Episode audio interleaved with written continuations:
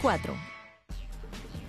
No sé si se trata de una oleada o de una nueva tendencia, pero cada vez vemos más modelos mestizos y negros en las pasarelas, cosa que antes no ocurría. Absolutamente, porque aportar una dosis justa de diversidad es realmente un valor añadido. Tienes que entender que seamos negras, blancas, asiáticas, todas hacemos el mismo trabajo y todas somos mujeres hermosas. No hay un tipo de mujer que se adapte a este trabajo, es un trabajo abierto a mujeres de todos los colores.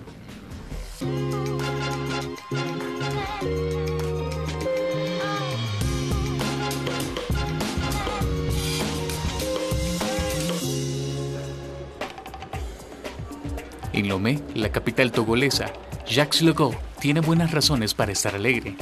El joven diseñador, fundador del Festival Internacional de la Moda de Togo, se ha propuesto que el certamen encarne los valores de la diversidad,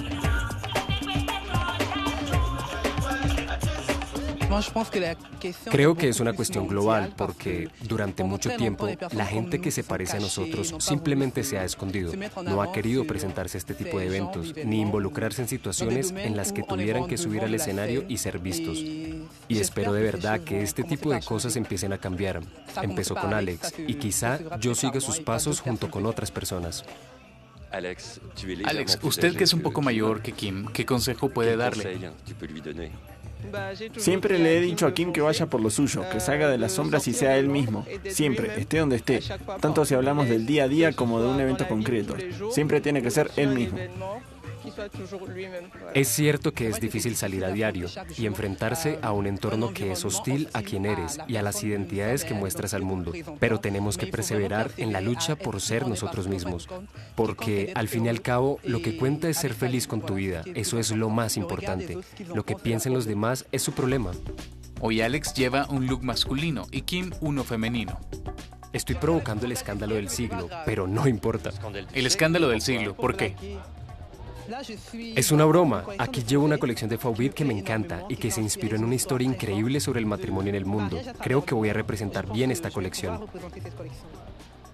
Foyet Nacto es una diseñadora a la que le encanta cuestionar el status quo y también celebrar los matrimonios. Cuanto menos convencionales, mejor. Leí en alguna parte que este año se celebraron más de 250.000 matrimonios. Así pues, parece que el matrimonio está lejos de estar muerto, a pesar de lo que podamos pensar. Así que, ¿por qué no aportar mi pequeña contribución a la institución, poniendo algunos looks de novia no tradicionales? Quería ropa que inspirara aventura, ropa que dijera, esto es un viaje. Este año, independientemente de los unos o los otros, varios diseñadores han encontrado inspiración en el atuendo nupcial, una nueva tendencia, que también se traduce en más negocio. Trabajo con un material muy fluido, es muy ligero. Es un tejido muy ligero que las mujeres tuareg llevan en el desierto para mantenerse frescas. Trabajo sobre cuerpos masculinos para intentar sacar a relucir el lado más femenino de los hombres.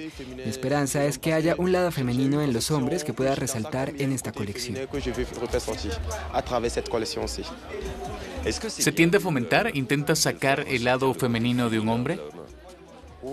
Sí, cada hombre viene de una mujer. No se puede decir que un hombre tiene una determinada realidad, mientras se ignora el lado femenino. No se puede hablar solo de una parte de lo que somos. Hay que celebrar las dos. Y eso es lo que quiero resaltar en esta colección. Afropian, este año mi colección se centró en una pareja de novios, concretamente en una boda en el Sultanato de Fumban, en Camerún, un lugar al que le tengo mucho cariño. Es una cultura tan rica que se ha conservado muy bien. Así que este año mi colección se llama Ban Mun, el matrimonio de Tambura, y es realmente una oda a esas culturas camerunesas. Tengo una hermana que pertenece a esa cultura y se llama Tambura. Y más allá del aspecto artístico, también está el económico, el desarrollo del continente. Intentamos aportar nuestro granito de arena. Todo es un poco como en las noches árabes. Pienso en la mujer africana que participa en esas ceremonias marroquíes y africanas porque hay algunos pequeños mensajes en mi colección y también hay un toque de influencia magrebí que para mí es un guiño a esa cultura argelino-marroquí que he intentado incorporar a mis looks, sobre todo teniendo en cuenta que en mi familia tengo una sobrina marroquí que se ha casado recientemente con un chico argelino. Quería destacar ambas culturas y mostrar que estamos unidos. Venimos de la misma familia. Y esta familia de diseñadores está de acuerdo en una cosa, comparten el amor por el saber hacer sartorial y el ingenio.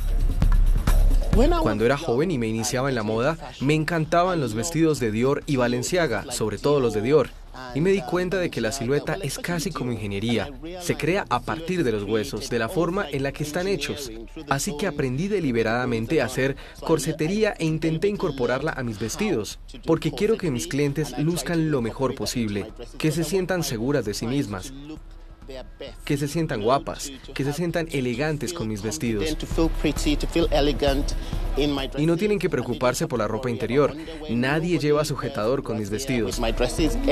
Todo, toda la construcción, todo el soporte está dentro del vestido. Este año el Festival Internacional de la Moda de Togo celebra su décimo aniversario.